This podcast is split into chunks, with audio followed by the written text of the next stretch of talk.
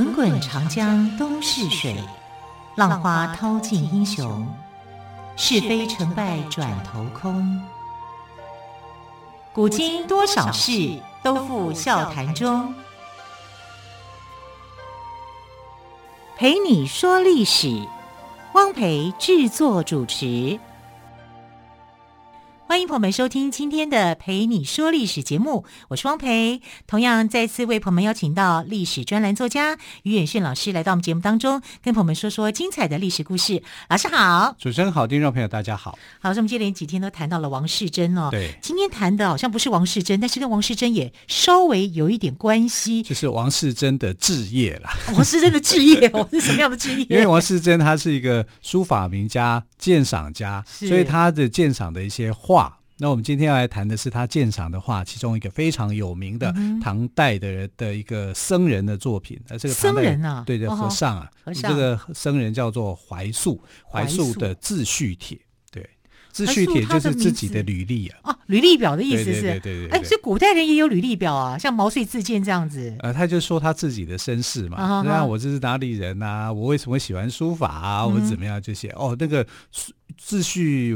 自序帖的文章是很长的，说真的，它是一个非常长的一个文章。然后呢，为什么它会是非常有名的作品？因为它是天下第一狂草，草书里面的第一名了。好，我们的书法里面有这个。哎，老师说真的，我一直以为写狂草很简单，好像在乱写。我想说，我也可以来写个狂草。谁在那边涂鸦？给我站出来！你知道以前于右任哈，那很有名的一个这个民国时代的一个书法家。我又连任了，于右任。于右任有有一次就是帮他的这个侄子啊，就是一个传说故事，可是我觉得有很有趣。然后就是说，他就帮他的这个侄子看他说，哎，你写书法字啊，然后就帮他写。结果写书法字写完以后，他就把书法字交出去哦，被他的老师骂，写的什么字啊？因为他写草书，哦，写的太潦草了啊！当然，这个是呃一个一个就是假借于右任的弄出来的一个所谓的笑话了哈。那意思就是说，草书啊这样的一个字体啊，在我们的各种书法里面，它是比较特别的。真正能够把草书写好的人，历史上不多啊，大概有三个人是不错的啊。那其中两个在唐代。啊，一个就是这个张旭啊，另外一个怀素。那张旭跟怀素两个人呢，就被称为叫做草圣啊，不是潦草的草，虽然是同样的字，嗯、就是说这是草书写写的非常好，出凡入圣啊。就这两个人哈，一个是和尚啊，一个是大书法家，他们两个人写的草书是很好的，尤其是这个和尚写的怀素。那怀素你知道，怀素其实有两个人，所以有时候我在看。一些做简介的时候就说：“哎，怀素哈是这个西元六百一十八年出生，然后九百零七年去世。”我想怀素这么老啊，就活了两三百岁，其实搞错了啊！因为历史上的怀素有两个人，一个是玄奘大师，就是唐三藏啊，《西游记》的唐三藏，哦、玄奘大师的弟子之一，有一个也叫怀素。那这个怀素呢，他是在这个啊，精、呃、通律律宗。被称为叫做律，我们可以讲它叫律宗怀素、东塔怀素，你可以用这样来称呼，因为怀素是法号，不是名字。那我们现在所讲的这个自序帖里面的怀素哈，其实他姓钱，我这个姓真好哈，钱，然后名字叫藏真，我本来还以为叫藏起来，好 钱藏真，好，所以也有人用他的这个字哈来说怀素这个人。啊，因为他姓钱。那第一个我们讲的这个东塔怀素姓范。啊，这他们其实是两个人，但这两个人很容易被混合成为一个人。我只觉得说他的名字套用在现代也很适合，Russell。说哇，古代的人就会取英文名字。哎，Russell 还蛮对不对？蛮好听的，对。怀素嘛。第一个 Russell 他就变成了，他是真正的这种宗教上面的大师。是。那第二个他也是和尚。他是另外一个书法界的大师啊，但这个书法界的大师呢，他的行事风格就跟一般的和尚稍微不一样一点。你想想看，会写狂草的人，大概他的个性上面会比较豁达啊，然后很多地方可能是不拘小节啊，所以他是非常非常特殊的一个人啊。然后他为为什么被称为叫做天下第一狂草？我们知道天下第一行草就是行书啦，哈，是王羲之写的《兰亭集序》。《兰亭集序》我们现在是看不到的，现在看到的都是后人去模仿他写的这个呃书法字。啊，那尤其是唐朝时候有很多的书法家，唐朝特别喜欢王羲之。你已经看不到真迹了，可是为什么还特别喜欢？因为据说啦，呃，当时王羲之的《兰亭集序》还存在，是谁在收藏呢？唐太宗。唐太宗非常喜欢哇，你放在皇家的话就比较不容易流失啦。啊、呃，更容易啊？真的吗？为什么你知道吗？因为唐太宗非常喜欢王羲之的，就是就是没事拿出来看一看，这样吗？不是，他要他陪葬啊。对，所以有这么一说，就是因为唐太宗把这《兰亭集序》当做是陪葬品，所以我们现在是看不到这个《兰亭集序》的啊。但也有另外一个说法，就是说《兰亭集序》其实是就是王羲之的书法，在呃。南北朝的时候是遭遭遇到浩劫的，因为当时的梁元帝哈，就是南朝的宋宋呃宋齐梁陈那个梁元帝啊，他后来把他的收藏，因为他也是喜欢书法的人，他把他收藏全部烧了。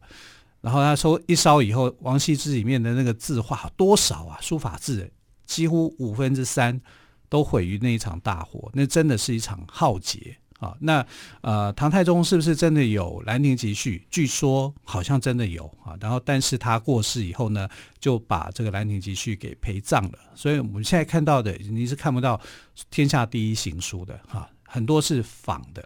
但是仿的唐朝人仿他所写的哈，也就是研究王羲之的书法，其实写得很好啊。所以呃，这种有些。现在在故宫里面就有典藏，就是说唐人的书法写王羲之的这个书法是写的非常好的。那呃，同样的这个第一行狂草啊，就是自序帖，怀素的自序帖。那现在也有一些专家学者的看法，认为说自序帖啊，现在我们所看到的也是仿的啊，因为真的狂草可能不是现在这个样子，所以就变成说他的这个作品的身世之谜啊。是有被讨论到的，到底它是后人去仿的呢，还是它是真品？好，所以在两千多年前啊，啊不，两千就是二零一几年的时候，曾经就有这学者用鉴定的方式，用现在科技的方式去鉴定说，呃，故宫里面的这个啊自序帖是不是真的？啊，然后鉴定的结果应该是真的。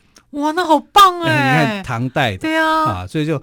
非常非常难得的，好，这那这个难得的珍品哦，其实目前为止啦，它还是有一些研究上的一些绅士的一些看法，也有人认为，啊，即使是真的，那前面有几个一定是假的，啊，因为呃自序帖面没有情段的那几个字，那个几个字是后人加的，啊，也有这些看法。但不管怎么样，自序帖是存在的，是唐朝的怀素哈这个和尚所写的，那这个和尚。不是玄奘大师的弟子，虽然玄奘大师的弟子也叫怀素，但他们其实是两个人。嗯，啊，那玄奘大师是在西元六百四十四年去世的，然后这个怀素哈，就是草圣怀素呢，他其实是在西元七三七年出生的，两个人差几岁啊？两个人差了七十几年呢。嗯哼，怀素一岁的时候，他已经 已经去世了，这个七七十几年了，所以不可能是呃他的弟子哈。这个呃一定要先讲，因为很多人以为这个怀素是同一个人，同一个人。对，他奇怪，怎么年纪差这么多？就就是变成他变成二两三百岁了，这好怪。就从这个。七世纪活到十世纪，我这个太夸张了。所以说，唐代法号怀素的僧人哦，有两位，嗯、对，对对，一位是玄奘大师的弟子精于律宗的东塔怀素，对。那么另外一位呢，则是玄奘大师圆寂七十三年之后才出生的草圣怀素，对，两个怀素就对了。对，然后这个草圣怀素就写了自序帖，嗯、然后是被誉为是天下第一狂草。那狂草也不是只有他，只能只有他写了，因为他之前还有一个前辈叫张旭，张旭跟这个呃怀素呢，就称为叫做颠张醉素，或者叫颠张狂素。他们两个人呢，其实在草书界啊是非常有名的。但唐太宗哦不太看到草书，为什么呢？因为这两个是他的后辈，唐太宗已经去世了，草书才出现嘛。啊，所以他是没有看到他们的作品。那如果有看到的话，应该也会收藏，因为太特别了啊。我们通常看到这个草书的时候，就会觉得哇，龙飞凤舞。那你是如果是这样讲，要铁画银钩，对对对，对，大概是这种感觉。但如果你的形容词只有龙飞凤舞、铁画银钩的时候，你到故宫去看这个自叙帖的时候啊，你可能会觉得自己的形容词还不够。好，那这这种形容词不够，在哪里可以找到形容呢？在自叙帖里面可以找到它的这个草书的形容词。重点是我们要先看得懂吧？对对对对，我们才能知道他自叙帖怎么自我介绍。对，因为他的自叙帖呢，你远远的看的时候，你会觉得像什么？像是现代化一样。因为它就是笔画这个连绵不断啊，然后忽左忽右，忽上忽下，忽大忽小，然后整个忽强忽弱，就是整个节奏是不一样的。你看他的东西的时候，你真的会有龙飞凤舞的感觉。但是哇，那很值得一看呢。对，除了龙飞凤舞以外，又有别的含义在，因为你可以看到它的苍劲，所谓的铁画银钩，它怎么样勾起来，怎么带过去，这种翻转不停。所以你去看自叙帖的时候，就算你看不懂，你会觉得哇，这好美哦，嗯、好像是一幅画一样哈、嗯，就有那样一个画意跟禅境，哇，内在都会翻腾，就是、呃、是完全不同的。所以你别想说你看得懂那个自叙帖，你也不知道，可能不知道他说什么，但会觉得哇，好漂亮的一幅字，太精彩了哈。好，我们先休息一下，之后呢，再来请岳迅老师跟我们说怀素的自叙帖的故事。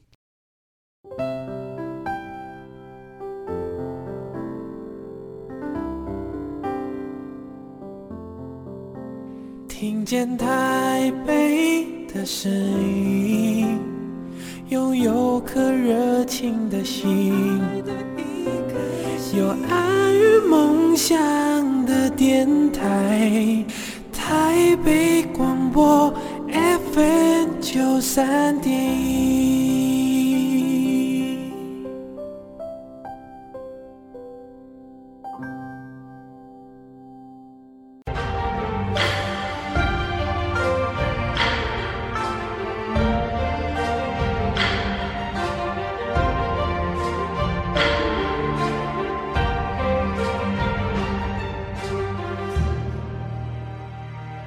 这里是台北广播电台陪你说历史节目，为朋友们进行的节目是陪你说历史，我是汪培。好，今天再次为朋友们邀请到岳远炫老师跟我们谈怀素的自叙帖。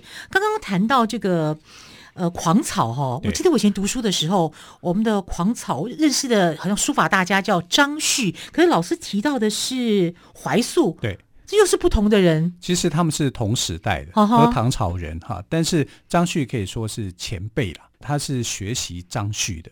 那他怎么样学呢？你是说怀素学习张旭？张旭的对。那怀素因为他是这个呃湖南人哈，他是在那个时候唐朝叫做永州嘛，永州的零陵人士，也就是现在的湖南零陵县人。然后他家里面其实是很穷的。我刚刚说他姓钱，名叫做藏真，可是他们家其实没钱，没得藏啊，所以他就呃这个十岁左右他就出家了啊，当个小和尚、小沙弥这样子。然后呢，在他偶然之间呢，他就觉得说，哎，写书法是一件很好玩的事情。他从一个士兵身上学到的，因为那个时候安史之乱嘛啊，然后你就这个时代是乱的。啊，他在一个士兵的身上，就是他教他写草书。哇，连一个士兵都会写草书啊！因为他也是学张旭的，uh -huh, 啊，所以张旭的草书在当时应该是很有名的。是在那个时代，我觉得张旭的字的这个书法字影响了很多人，影响很多人哈、啊。然后他就觉得很好玩啊，然后就呃，因为。就是跟你写的大字是不太一样哈，所以他就去开始去学习练字。那学习练字也是一种修行，也是一种修修为啦。所以他是这样子来开始练他的书法的。可是因为没钱呐、啊，所以他怎么弄呢？他就是呃找了一个木板跟圆盘，然后漆上白漆，就当做是他的一个呃写字簿一样，就在那边练习写。可是不好写，因为他漆上白漆以后啊，就滑滑的。那个字整个就写的会不一样，因为你要有一点摩擦力嘛，啊，才会好才会好写。那你又要沾上这个墨啊什么之类的，哈，他就觉得不太好写这个字。那他很聪明，他就想我没有办法在木板上面七白七去写字，那他可以用别的方法来取代。他用什么方法呢？他就去种芭蕉树。哎，种芭蕉树，他想要吃芭蕉吗？不是，他要把这个呃，因为刚好看到寺庙附近有个空地嘛，哈，然后呃，古人都很爱种芭蕉，哈，所以芭蕉可能是那种诗人啊、作家所呃赞叹的那种一种植物，哈，然后呃，这个叶子又特别的宽大，他就种这个芭蕉树。种好了以后，一片这个林呃荒地里面种满芭蕉树以后呢，他就把那个芭蕉叶子铺在地上。当成自己的呃写字簿啊，就是在芭蕉叶上面去写，所以他又有一个称号叫芭蕉槐树，多浪漫啊，对不对啊？就是这样子去练写字啊，因为没有没有钱就想办法，这种一种最天然、最直接的方法，又很有创意，他就啊把它练出来了。哎，这个其实他的字当初在练的时候，在写的时候啊，很多人都觉得你在写什么，我看不懂。啊，就觉得好像在乱写啊，因为字不是不是这样子写的啊，你怎么会这样勾一勾画一画这样子一个字，就不觉得说这个字有多好看啊？就那个时代的人对行书呃，对行书、对楷书、隶书哈这几种的呃是有一些想法的，可是对草书啊还没有那么大的一个深刻的一个概念啊，所以他就想就说，哎，让人家知道他的一个书法。啊，所以他跟他的一些好朋友，你知道他的好朋友有谁？有李白，真的吗？对，他跟李白同时代，有杜甫，这他是跟这些诗人们交往的。啊，就在跟李白、杜甫啊，他们就去交往，然后他们就爱喝酒嘛，啊，喝了酒以后，哇，酒性大发，就开始去到处写书法。吟诗的吟诗，写书法的写书法，是这样吗？是啊，大概就差不多是这样子，因为。他的个性跟传统的僧人有点不太一样啊，所以呢，呃，他就会在看得到的地方，墙壁上啦、桌子上啦，或者什么地方，他都会通通写他的书法字。还好他活在古代，在现代的话，人家会说就 破坏环保。对，啊，所以他的书法是这样子练出来的啊，是这样子评价出来的哈。他的这个所谓的天下第一狂草。啊，所以呃，可以说很多地方都是从这边过来的。但你说他这个李白曾经形容他，就是说，呃，少年上人好怀素，草书天下称独步。莫辞飞出北冥鱼，笔锋杀尽中山兔。哇，哇，李白就是李白，写的诗果然大气。谁知道他在写什么？对，啊，意思就是说他的笔啊。好像这个北冥有鱼，这庄子的境界嘛，对啊，好像你从那个笔墨当中飞出一条鱼这样子，然后这个气势非常大，然后他的那个呃书法里面好像刀剑戟这样子去有那种杀伐之力，对对，铁铁画银钩嘛，啊，你就这样子的感觉，好像可以把这个山中的兔子全部杀光这样。其实这个诗很长。还不只是这样，因为他是形容评价他的书，嗯、啊，意思就是说他的狂草写的真好。其实这李白的评价啊，那我们来看后人还有谁，还有谁去评价他？但我要讲的哦，槐树是一个和尚啊。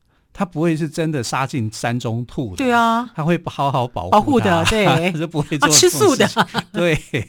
但是那那李白不是啊，对啊，李白就乱写的，呃，他也不是乱写，他是一个形容词啦，对，那很夸张嘛。长发三千丈，对不对？也没有那么白发三千丈，也没那么长啊。谁看过这种东西，对不对？他，但是他就是夸张形容，然后就把怀素的东西非常赞美他，少年上人呢。啊，我们都习惯就是会称一些法师叫做上人嘛，这是一种习惯，一种尊敬。坦白讲，修为很高的这种僧人哦，根本不会计较你对他什么称号，对，对什么样的一个评价的。那因为已经本来无一物了，又何处惹尘埃呢？是。那我们看明代吴中四大才子之一，书法写得最好的文征明。文征明对，文征明就是说，长征书如散僧入圣。怪狂处无一点不合规范，意思就是说，你不要以为写草书没有它的结构比例，还是有啊，还是有它的一个呃，怎么样写草书，还是有它的草书的一个规范的啊，只是我们看不懂而已啊。但是他懂啊，他知道啊。那像另外一个草书的专家，就是呃祝枝山嘛，祝枝山的草书是写得好的，嗯、可是看一看到怀素的自序帖的时候就，就哎呀不如他。我就觉得自己没有他写得好，但是他们懂的人要我看，每个都长得差不多，都歪歪扭扭。那这种强劲有力啦，这种草叫做大草哦啊，因为因为而且你知道他用的那个笔哦是细的笔，然后他的笔头里面呢那个毫啊是比较宽的粗的，用细笔写大字，我那个你的你要多用力，你才有办法去转动。所以他的写法跟人家不一样，是非常别别具一格的。可是这个是所谓的大草，因为自序帖是大草，大草就是呃这样子哈，很潇洒，很很这样很狂放的一种写字法。但还有一种叫做小草，大风起，把头摇一摇，实在是并不消的，那就是比较小小规模一点的这个草书，嗯、但是。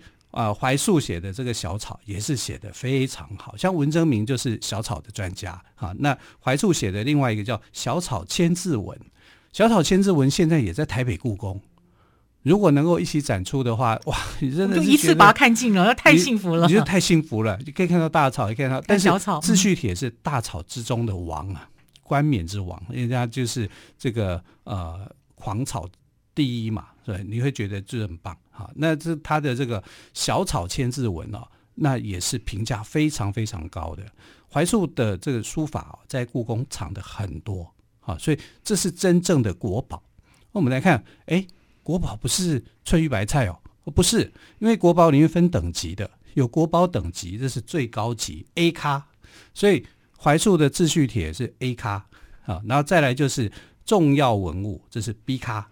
啊，然后在一般文物的 C 咖，C 咖，呵呵对，所以前一阵子不是打破了碗嘛，对，弄破碗，嗯，那个有两个是属于一般文物，啊，因为是清朝的，啊，就是比较没那么高的，哈，其实在故宫里面有很多类似这样的作品。